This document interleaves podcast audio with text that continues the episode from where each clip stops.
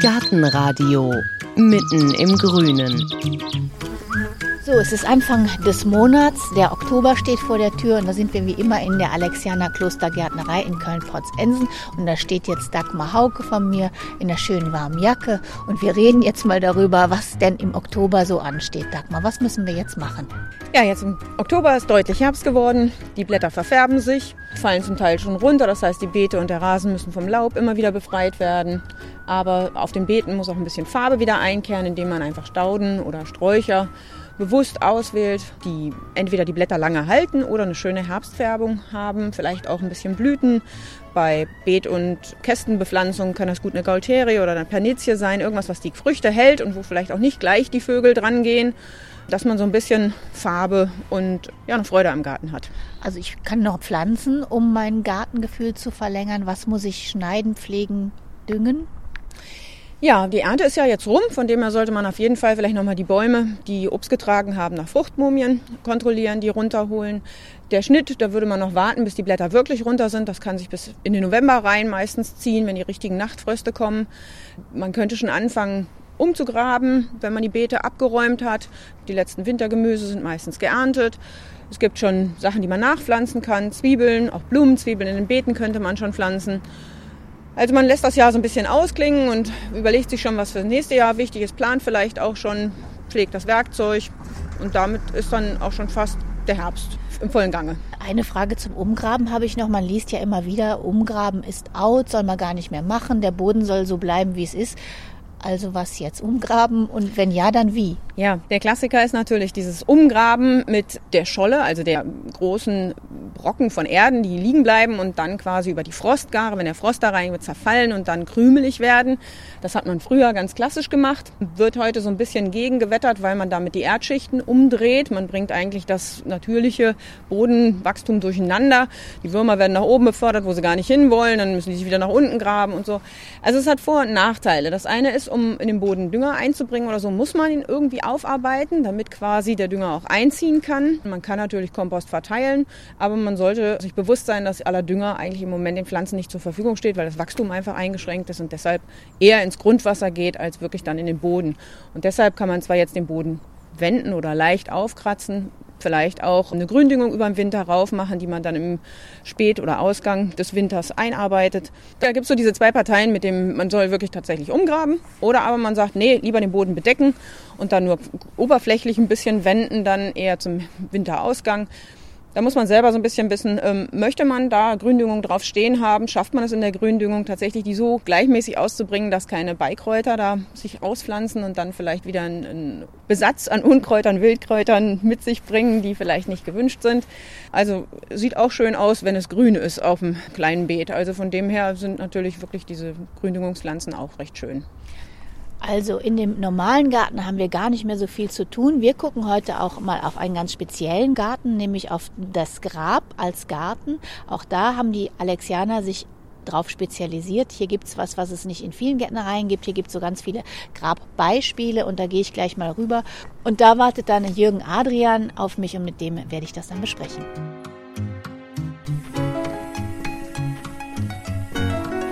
Da bin ich jetzt mal rübergegangen zu Jürgen Adrian. Der steht gerade schon vor 1, 2, 3, 4, 5 Mustergräbern. Hallo, Herr Adrian. Schönen guten Tag. Ja, Sie sind auch Gärtnermeister hier, haben sich lange mit Grabpflege beschäftigt. Was mich jetzt ein bisschen wundert, bei Grab als Garten, da habe ich eigentlich anfangs an November gedacht. Jetzt ist erst der Oktober, der steht noch vor der Tür. Sind wir nicht ein bisschen früh dran? Naja, man hat ja so den Stichtag 1.11. Allerheiligen und 1.11. ist natürlich schnell da. Und wenn man sich das überlegt, dann hat man nicht mehr so viel Zeit. Man will sich auch ein bisschen Sachen angucken und dementsprechend auch überlegen, wie gestalte ich das Grab. Deswegen sind wir jetzt schon vom Termin her richtig. Und wir wollen nun noch mal zur Klärung sagen, also hier stehen zwar Gräber, aber das sind nur Mustergräber, da liegt keiner drunter. Nee, also bei uns wird niemand beerdigt. nee, hier, das sind nur Mustergräber für die Kunden zum Anschauen, wie man es machen kann. Aber es ist natürlich alles kein Muss. Die Grabpflege ist so individuell wie die Menschen selbst. Ja, weil das Grab ist ja, man kann sagen, der letzte Garten. Was kommen da für Wünsche? Oh, das ist ganz verschieden. Wir haben natürlich Kunden, die sagen, ich möchte nicht gerne auf dem Friedhof sein. Die sagen, machen Sie so, wie Sie das meinen. Die geben das dann in fremde Hände. Es gibt Leute, die sagen, es muss immer blühen, es muss schön sein. Es gibt Menschen, die sagen, ich brauche es pflegeleicht, weil ich nicht so oft hin kann. Also die Variationen sind sehr vielseitig und das Verrückteste, was ich mal hatte, ist, ich habe mal ein Grab komplett mit Erdbeeren bepflanzt. Das hatte ich auch schon mal gehabt. Ob die dann geerntet wurden, weiß ich nicht. Auf jeden Fall, ähm, weil derjenige, der halt verstorben war, liebte Erdbeeren und daher der Wunsch und das war auch in Ordnung. Sah auch eigentlich schön aus, aber war halt ungewöhnlich. Neulich war jetzt in der Presse zu lesen, dass in Passau eine Enkelin erstritten hat, dass sie auf das Grab ihres Großvaters Tomaten pflanzen darf, weil er auch so sehr Tomaten liebte. Das war aber gar nicht so einfach. Die musste sich das richtig erkämpfen, dieses Recht. So jetzt generell Obst und Gemüse auf dem Grab, das geht? Es gibt ja eine Friedhofsverordnung. Da steht drin, dass das Grab entsprechend dem Umfeld gestaltet sein muss. Das ist natürlich gibt schon viel Spielraum her. Sie müssen natürlich gucken, dass Sie die Grabbepflanzung auch innerhalb Ihres Grabes halten und nicht jetzt über die Grenze hinaus pflanzen. Wenn da mal eine Tomate drauf ist, ich denke, ungewöhnlich ist es schon. Es wird vielleicht nicht gern gesehen, aber es steht nicht spezifisch drin, dass es verboten ist. Was dürfte man denn nicht? Ja, einen Baum drauf pflanzen, der jetzt in der Krone über drei andere Gräber mit äh, drüber ragt. Das sind natürlich Sachen, die, die gehen nicht. Das, man hat ja auch eine Grabeinfassung normalerweise, eine Grenze und diese Grenze muss eingehalten werden. Also ich kann jetzt nicht meine Pflanzung so wählen, dass die, die Nachbargräber mit äh, zuwachsen oder eingeschränkt sind. Ne? Das ist praktisch erstmal das Wichtigste, dass mein Grab wirklich auch auf meinem Grab bleibt vom Rahmen her. Was noch, äh, was auch wichtig ist, sie dürfen keinen Pflanzenschutz betreiben auf dem Friedhof, sie dürfen keine chemischen Unkrautvernichter oder auch Pflanzenschutzmittel einsetzen. Das sind eigentlich auch so Sachen, die sehr wichtig sind. Wenn jetzt jemand zu Ihnen kommt und sagt, ich brauche Grabbepflanzung, was fragen Sie denn denn als erstes? Wo das Grab liegt. Ein Schattengrab, ein Sonnengrab, ob er viel gießen geht, Ne, das ist gerade im Sommer wichtig. Jetzt um die Zeit äh, erledigt sich das meistens von alleine. Aber es gibt ja auch Gräber, die unter Bäumen liegen, die halt auch vom Regen nichts abkriegen. Da ist es schon wichtig, dass man auch dann in der Jahreszeit, wo es viel regnet, gießt. Ja, das ist natürlich auch ein Punkt. Dann haben Sie als erstes nach dem Standort gefragt. Und was ist dann die zweite Frage? Ob die viel da sind oder ob sie wirklich was brauchen, was jetzt sehr pflegeleicht ist. Fangen wir doch vielleicht mal an mit einem Grabtyp, da muss ich wirklich überhaupt nichts machen. Da fällt mir als erstes ein, diese Gräber, die man oft sieht, da ist einfach nur Efeu drauf und fertig. Ja, Efeu ist jetzt auch nicht der ideale Bodendecker. Es gibt ja auch Cotoneaster und andere schöne Bodendecker, aber auch da muss man mit der Schere ab und zu ran. Ein, zweimal im Jahr, sonst wuchert ihnen das auch über den Kopf hinaus. Also das ist jetzt relativ pflegeleicht, weil es halt nicht bepflanzt werden muss. Aber schneiden müssen sie es schon ab und zu, weil sonst kriegen sie da keine Form rein auf Dauer. Also das heißt, ein Grab, wo ich einfach mal ein, zwei, drei Jahre gar nichts tun muss, wenn es bepflanzt ist, gibt es eigentlich nicht. Nee. Also Unkraut sollte ab und zu auch gezupft werden. Es kommt auch immer mal ein Unkraut raus. Die meisten, die zwei, drei Jahre nicht am Friedhof waren, die kriegen erstmal einen Schock, wenn sie dann auf den Friedhof kommen, weil es einfach dann auch zugewuchert ist oder voll Unkraut ist. Man muss schon ab und zu was tun zumindest mal schneiden. Wenn man gar nichts machen will, dann muss man das Grab abdecken lassen mit einer Steinplatte. Das ist jetzt das Krasseste. Aber dann sind wir bei einem anderen Thema. Das hat dann nichts mit Bepflanzung zu tun. Ne? Und dann stehen wir jetzt gerade hier vor einem Grab. Da sind so Findlinge drin, Steine, ein Gras. Das ist was für ein Gras? Das verfärbt sich gerade so ein bisschen rötlich. Penisetum. Und davor sind ganz verschiedene Heidepflanzen. Die sind in dunkelgrün, in ganz hellgrün, in so einem Rostrot. Das sieht sehr, sehr, sehr abwechslungsreich aus. Ja, modern. Es ist sehr locker gepflanzt eigentlich. Ich finde auch, man darf auch mal Erde sehen. Es gibt Leute, die pflanzen die Gräber komplett zu. Und wichtig ist, dass ein Grab auch als Einheit wirkt. Weil man hat meistens einen Grabstein, der sehr imposant sein kann, der ein bisschen dezent sein kann. Man kann die Bepflanzung schon so wählen, dass das als komplettes Bild eine vernünftige Erscheinung hat. Ne, man muss auch immer bedenken, wenn ich das Grab komplett zupflanze, habe ich meistens Unruhe drin. Wenn ich zu viele verschiedene Sachen habe, das, das nimmt mir auch die Ruhe vom Grab. Und wenn ich jetzt ähm, ab und zu mal ein paar Freiflächen habe, ein bisschen dezenter die Pflanzung wähle, ein bisschen gruppieren, dass ich auch wirklich dann verschiedene Gruppen auf dem Grab habe, dann kriege ich eine ganz andere Ruhe rein und habe auch die Wirkung des Grabes als Komplettgrab ist eine andere. Und jetzt kann man ja sagen, ein Grab ist ja ein Meter mal zwei Meter. Und ich fange jetzt vielleicht an mit der Planung am Kopf. Da habe ich einen Stein, da habe ich ein Kreuz oder so. Ich würde jetzt dann daneben anfangen und erstmal was neben das Kreuz, den Stein setzen und mich dann weiterarbeiten. Ist das schon eine gute Idee? Mm, ja, die größeren Pflanzen, wenn ich eine habe, bietet sich natürlich eine Ecke an, damit ich auch die Sicht auf den Stein nicht verdecke. Man muss wissen, was man machen will. Ob man jetzt ein ganz geradliniges Grab haben will, rechts, links, vorne, hinten, wie das früher halt auch klassisch war, also praktisch rechts neben dem Stein, links neben dem Stein eine Konifere oder was ähnliches und vorne dann ein Stiefmütterchen, ist natürlich einfallslos, wird immer noch gerne gemacht. Man kann aber auch die Grabgestaltung aufbrechen, dass man sagt, ich tue nur auf eine Seite eine größere Konifere und dann eine Gegengruppe auf der anderen Seite, dass man das Grab interessanter gestaltet. Ja, das formal lineare Gestaltung ist das, nennt man das. Ne? Und jetzt haben wir hier zum Beispiel, stehen wir vor einem Grab, das ist, das hat jetzt mal keine Begrenzung. Da sind jetzt einfach so Äste drumherum. Dürfte man das machen oder ist das jetzt hier Alexianer Klostergarten-Idee? Das dürfte man machen. Man hat natürlich am Friedhof auch seine Begrenzung, die man einhalten muss. Aber es ist ja nicht zwingend nötig, dass sie eine Grabeinfassung kriegen. Es gibt halt diese Reihengräber, die halt einfach nebeneinander liegen, ohne Einfassung. Man kann natürlich mit Holzästen eine Einfassung machen. Man muss natürlich auch hier gucken, dass sie im ihren Grabbereich bleiben, dass sie jetzt nicht praktisch sich zu sehr ausweiten, weil dann werden sie irgendwann angeschrieben. Hier, wenn wir mal bei dem Beispiel bleiben, die zweite innere Begrenzung, das ist hier noch eine sehr, sehr kleine, aber sehr hübsche Hecke. Das wird mal eine Hecke. Das mhm, sind jetzt noch kleine Pflanzen. Genau. Euonymus gepflanzt als Einfassung im Prinzip und innen drin aus dem Herbstzauber oder Herbstsymphonie sind im Sortiment verschiedene Pflanzen Heucherer, Gaulterien, wunderbar. Passt stilistisch wunderbar zusammen. Mit Skimien vorm Stein. Ein wunderschönes Herbstgrab.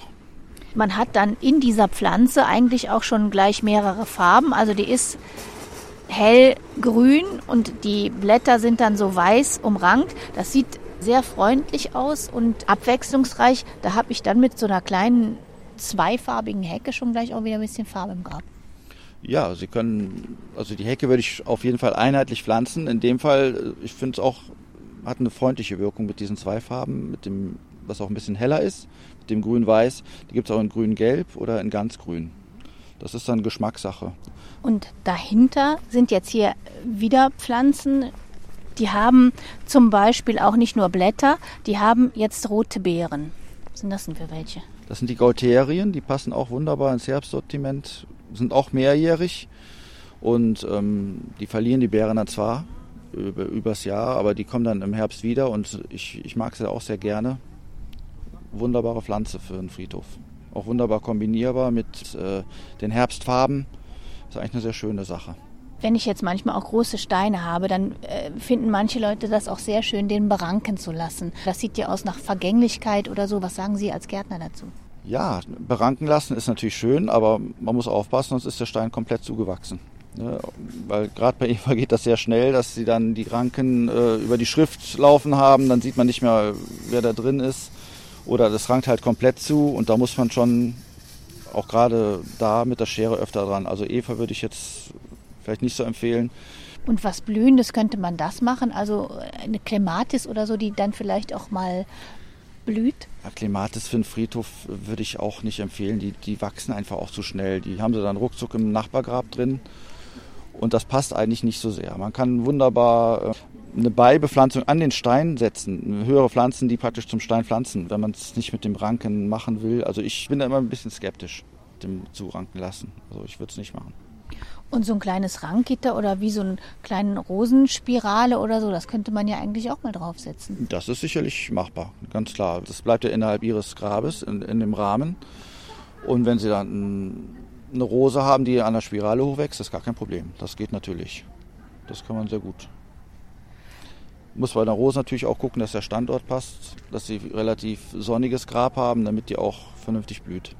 Wie sieht es denn eigentlich aus mit Kräutern? Wenn ich jetzt äh, vorher bin, bin ich an ihrer Kräuterabteilung vorbei, da sieht man auch, die sind eigentlich den ganzen Sommer sehr schön grün. Die sind jetzt immer noch, sehen die prall und grün aus. Könnte ich denn auch Kräuter aufs Grab setzen? Selbstverständlich. Ich habe neulich ein Grab mit Thymian-Bodendecker gepflanzt. Das ist wunderbar. Das, das, riecht natürlich einerseits schön. Und das ist auch ein wunderbarer Bodendecker Thymian, ähm, der sehr widerstandsfähig ist und sehr gerne genommen wird. Natürlich kann man Kräuter aufs Grab pflanzen. Da spricht nichts gegen. Sehr schön von den Blättern her, von den Farben her. Man kann das wunderbar kombinieren oder auch wirklich im Kräuterbereich bleiben. Das ist ja, da spricht nichts dagegen. Und abgesehen vom Thymian-Bodendecker, welche würden sich dann noch eignen? Ja, Sie können auch einen Salbei pflanzen oder ich sag mal Lavendel sowieso.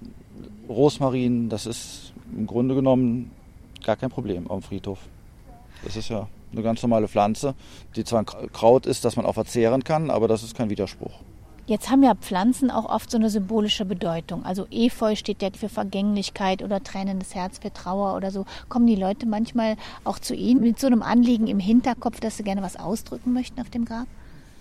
Hm, das kommt seltener vor. Was man natürlich hat, man versucht das halt so zu machen, wie das derjenige, der verstorben ist, gerne gehabt hätte. Das ist eigentlich, glaube ich, die, der erste Gedanke, den die Leute haben. Ne, was hätte der sich gewünscht? Und ich will es ihm einfach schön machen. Was ausdrücken, ich glaube, das kommt dann automatisch. Man sucht sich die Pflanzen dann auch aus, die einem das Gefühl geben, das ist die Pflanze, die das ausdrückt, was ich will. Aber dass man speziell gefragt wird, eine Pflanze, die Trauer ausdrückt, das kommt eigentlich nicht vor. Also habe ich noch nicht erlebt. Was wir schon kurz erwähnt haben, sind Gräser. Die sehen ja auch gerade jetzt und auch im Winter toll aus. Was muss ich denn da beachten, wenn ich Gräser verwenden will?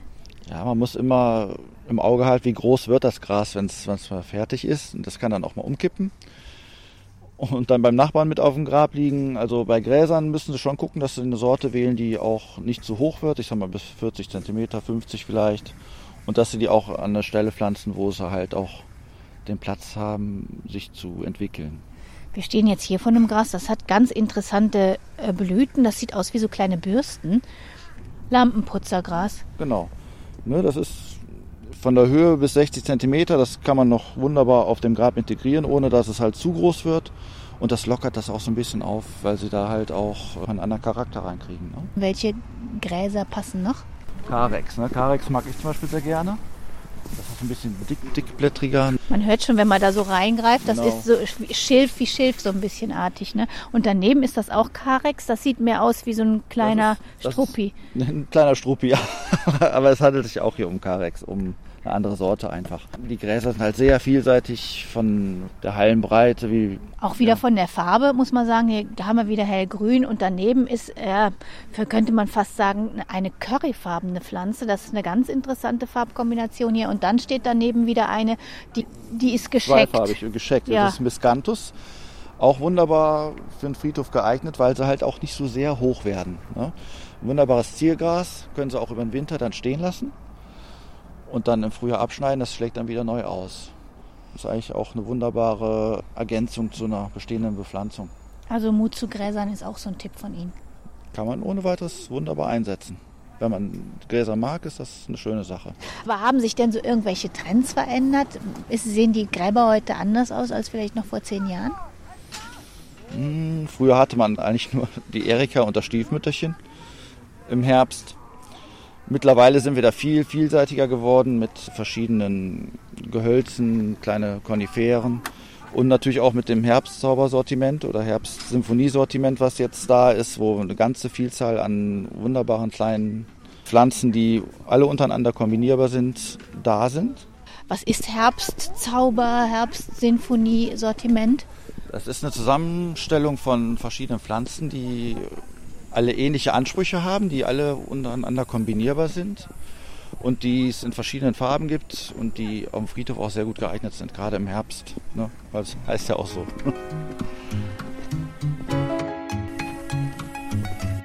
Also in diesem Sortiment hat man verschiedene Hebesorten. Also Hebe, das sind so Zwerg-Veronika-Sorten in verschiedenen Farben, in verschiedenen Laubfarben die wunderbar äh, kombinierbar sind mit Heide und auch mit Stiefmütterchen und so sie wunderbar Abwechslung reinkriegen. Das ist so ein Trend, der schon seit einigen Jahren immer stärker wird auch. Ja, also man sagt nur, nur Erika oder so, das macht man eigentlich kaum noch. Okay, da haben wir hier Veronika, die blüht dann weiß. Aber man kauft diese Pflanzen eigentlich nicht wegen der Blüte, sondern einfach wegen dem Blattschmuck auch. Ne, um mal eine andere Form reinzukriegen. Das ist eigentlich der, der Hauptgrund für diese Pflanzen, diese Hebesorten. Das hat jetzt so ein bisschen gräulicheres Grün. Daneben steht dann was ganz Wildes, das ist äh, grün-orange. Das ist auch eine Art Heide, das ist eine Kaluna, die auch winterhart ist, wo es auch um das Blatt geht. Nicht um die Blüte, wie bei einer Heide klassisch, sondern hier geht es einfach auch um die Blattfarbe, dieses gelbliche, was einfach in der Kombination auch mit einer anderen Heide äh, wunderbar auflockernd wirkt und auch pflegeleicht ist. Die sind jetzt in so Töpfchen, die sind ganz klein, die haben Durchmesser wahrscheinlich die Breite von 8 cm hier. Wie groß werden die denn dann, wenn ich die aufs Grab pflanze? Die machen jetzt in diesem Herbst nicht mehr viel Größe. Die sind aber auch winterfest. Wenn sie drin lassen, ver vergrößern sie schon. Ich denke mal, dass sie nächstes Jahr um die Hälfte größer. Also die wachsen jetzt nicht wie verrückt, sondern Okay, da kann ich also das, Da was ich hier man- sehe, kann ich ja. mich dran orientieren und auch dann so zusammenstellen, dass das so einigermaßen auf das Ja. Grab passt. Und wenn wir jetzt mal weiter gucken, da sehen wir jetzt Bordeaux-Rot, Orange-Rot und das ist alles ein bisschen höher. Wo stehen wir denn jetzt hier vor? Das ist Heucherer, auch eine wunderbare Pflanze für den Herbst in verschiedensten Rottönen bis, bis gelblich. Wunderbare Pflanze, ich mag die sehr gerne. Heucherer, eine wunderbare Blattschmuckpflanze. Da hinten stehen Stiefmütterchen. Ja, das sind die Hornfeilchen, das sind die kleinblütigen.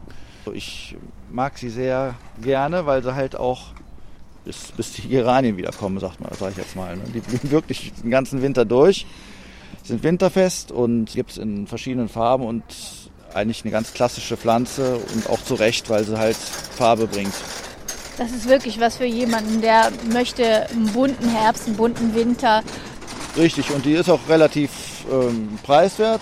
Die gibt es ab 50 Cent. Das ist so ein kleiner Neuner-Topf. Hier stehen wir jetzt vor den größeren Töpfen. Da sind dann mehrere drin, die ist etwas teurer, aber für 50 Cent, äh, wenn Sie sich da 20 drauf pflanzen, dann haben Sie eine wunderbare Farbe über, über den ganzen Herbst. Und jetzt ist es so, vielleicht können wir mal reingehen, da liegen nämlich die ganzen Erden. Wenn ich mein Grab bepflanze, dann gibt es ja auch immer Graberden. Brauche ich eigentlich so eine Graberde? Also ich empfehle den Leuten auf gar keinen Fall Graberde zu nehmen, weil die qualitativ eigentlich die schlechteste ist, die sie benutzen können. Wichtig ist, dass sie auch auf dem Friedhof eine vernünftige Erde drunter haben, also eine vernünftige Pflanzerde, eine vernünftige Blumenerde, die auch von der Zusammensetzung richtig gemischt ist, weil die Graberde ist qualitativ sehr schlecht. Die Graberde ist nur was für obendrauf. Also Pflanzen in vernünftige Erde und dann kann man eine Schicht Graberde machen, wenn man das möchte. Wobei die natürlich Warum soll auch, ich denn dann Graberde oben drauf tun? ich tue es nicht. Sieht die anders aus oder warum? Die ist halt schwarz. Ne, Die Graberde ist eingeschwärzt. Äh, Man arbeitet heute viel mehr mit Mulchen und mit Grabdekor. Das sind auch dann Pinienrinde, Fein oder auch ein Mulch. Das geht ohne weiteres. Aber auch hier, wie gesagt, nur für obendrauf.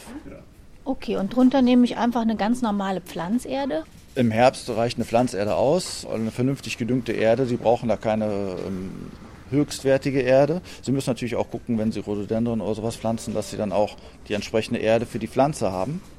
Weil die haben natürlich auch andere Ansprüche, aber ich sag mal im Großen und Ganzen eine vernünftige Pflanzerde. Und als Dekor können Sie dann, wenn es dann die Graberde sein soll, die Graberde nehmen, damit es schwarz aussieht. Aber man kommt auch immer mehr davon weg, dass es ein Grab schwarz sein muss. Wir haben ja hier so eine Dekorerde. Grabdekor. Der Grabdekor, das ist wie ein Mulch. Die haben auch weniger Unkraut dadurch.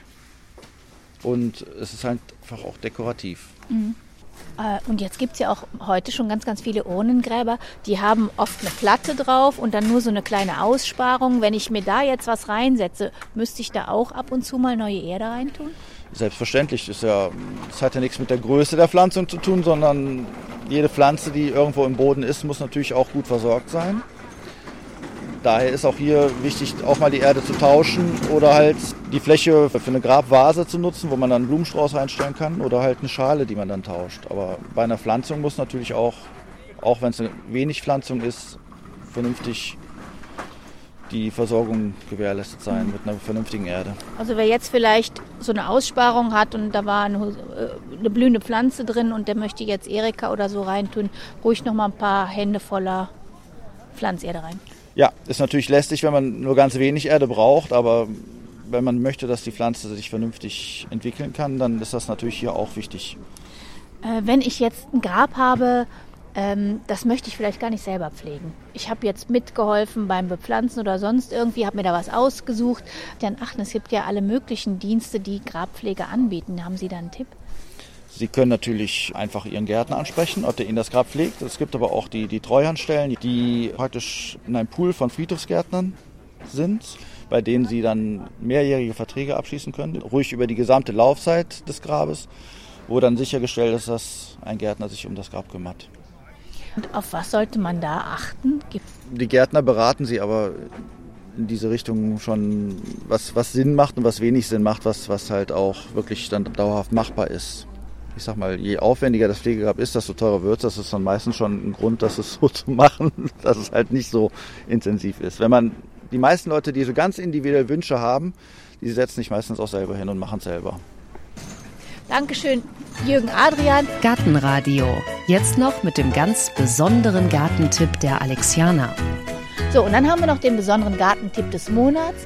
Und äh, da wollen wir heute mal unseren Versuch mit den Pflanzerden abschließen. Wir haben ja Anfang Juni vier Husarenknöpfchen San Vitalia in vier verschiedene Pflanzerden, in vier verschiedene Töpfe gesetzt. Die wurden gleich behandelt, also die wurden gleich gegossen, nicht gedüngt. Man wollte halt gucken, mit welcher Pflanzerde kommen diese Sommerblüher am besten durch den Sommer. Es ist dann ein kleines Malheur passiert, ausgerechnet die Pflanzerde, in der sich die Husarenknöpfchen am besten entwickelt hatten, die ist einmal nicht gegossen worden, als es ganz so heiß war. Wir haben also nur noch drei im Rennen. Und zwar eine Pflanzerde, eine Bioerde und, und eine Blumenerde. Und jetzt stehen wir mal hier davor, Dagmar Hauke, und wir sehen, es sieht ein ganz kleines bisschen aus, als ob die beste Zeit der Husarenknöpfchen vorbei wäre. Genau, die färben sich jetzt in den Blättern auch schon rötlich. Das ist ein Zeichen dafür, dass die Nächte schon kalt waren. Und die Blüte geht zurück. Ja, jetzt wird irgendwann dann leider auch der Mehltau kommen, weil die Schwankungen zwischen Tag, Nacht, nass, trocken, das ist, äh, und die Kälte, das ist dann im Endeffekt so der Stoß, wo es dann langsam unansehnlich wird für die. Können wir noch eine Pflanze entdecken, die ein bisschen besser aussieht als die anderen? Oder würdest du sagen, das sieht jetzt alles doch gleich ein bisschen traurig aus? Ja, ich finde noch die in der Mitte, die im grünen Topf. Die Bioerde sieht sehr gut aus.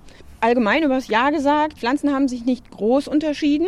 Sie könnten stärker blühen, das würde man durch Nachdüngen über die Saison erreichen. Aber grundsätzlich konnte man keine vehementen Unterschiede zwischen den Erden entdecken. Auf alle Fälle nicht bei denen, die jetzt noch hier stehen, die drei. Die ähm, Balkonerde, da waren die Pflanzen ja die jetzt leider nicht mehr dabei ist, da waren die Pflanzen ja ziemlich gewuchert, aber die können wir, jetzt, können wir jetzt nicht mehr beurteilen. Genau, die waren am üppigsten. Jetzt ist natürlich auch die Frage, will man üppige Pflanzen oder möchte man eher kompakte? Geblüht haben sie alle wunderbar. Jetzt sehen sie nicht mehr ganz so schön aus. Wir haben ja nicht gedüngt über den Sommer. Wenn ich jetzt gedüngt hätte, sähen die dann noch anders aus oder ist die Zeit einfach vorbei? Sie hätten mehr Blüten und würden vielleicht auch später gelb werden, also so, so rötlich in den Blättern werden. Aber im Endeffekt, es ist jetzt wirklich die Zeit der Sommerbepflanzung vorbei und jetzt würde man wirklich auf eine Herbstbepflanzung umstellen, wenn man immer noch was Blühendes oder Grünes im Balkonkasten haben möchte. Fazit ist, wer jetzt was in den Kasten setzt, also quasi zum Herbst hin, die Pflanzen wachsen nicht mehr viel, der braucht auch keine hochwertige Erde mit besonders viel Dünger.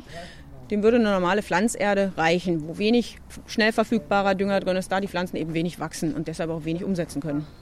Das sagt Dagmar Hauke von der Alexianer Klostergärtnerei. Vielen Dank für dieses Mal. Sehr gerne. Alles nachlesen können Sie wie immer auf unserer Internetseite auf gartenradio.fm und da finden Sie auch ein paar Bilder von all diesen Pflanzen, die wir heute vorgestellt haben. Danke fürs Zuhören, sagt Heike Sikoni. Gartenradio Ausblick. In der nächsten Folge hören Sie Rettet die Vorgärten, denn es wütet die Steinpest. Kieswüsten breiten sich aus. Der Vorgarten, die Visitenkarte des Hauses, verwandelt sich immer mehr in ein lebloses Terrain. Ich hasse Menschen, Tiere, Pflanzen. Steine sind okay. Einer, der Vorgärten retten will, ist der Garten- und Landschaftsbauer Frank Schröder. Als erstes, diese Steinwüsten nehmen enorm viel Hitze auf. Das heißt, die sowieso schon in der Stadt vorherrschende höhere Temperatur als auf dem Land wird extrem erhöht, dadurch, dass halt jetzt nicht nur noch Asphaltflächen und Dachflächen da sind, sondern auch noch die ganzen ehemals Grünflächen auch noch komplett vollgesteint werden. Dann überall da, wo nichts wächst, können sich auch relativ wenig Tiere aufhalten. Also man hat dann vielleicht ein paar Spinnen, die da in den Steinen rumlaufen. Ja, und dann halt, was ich am schlimmsten eigentlich an der ganzen Geschichte finde, ist halt diese, diese psychologische Komponente, die dahinter steckt, dass die Leute so etwas schön finden.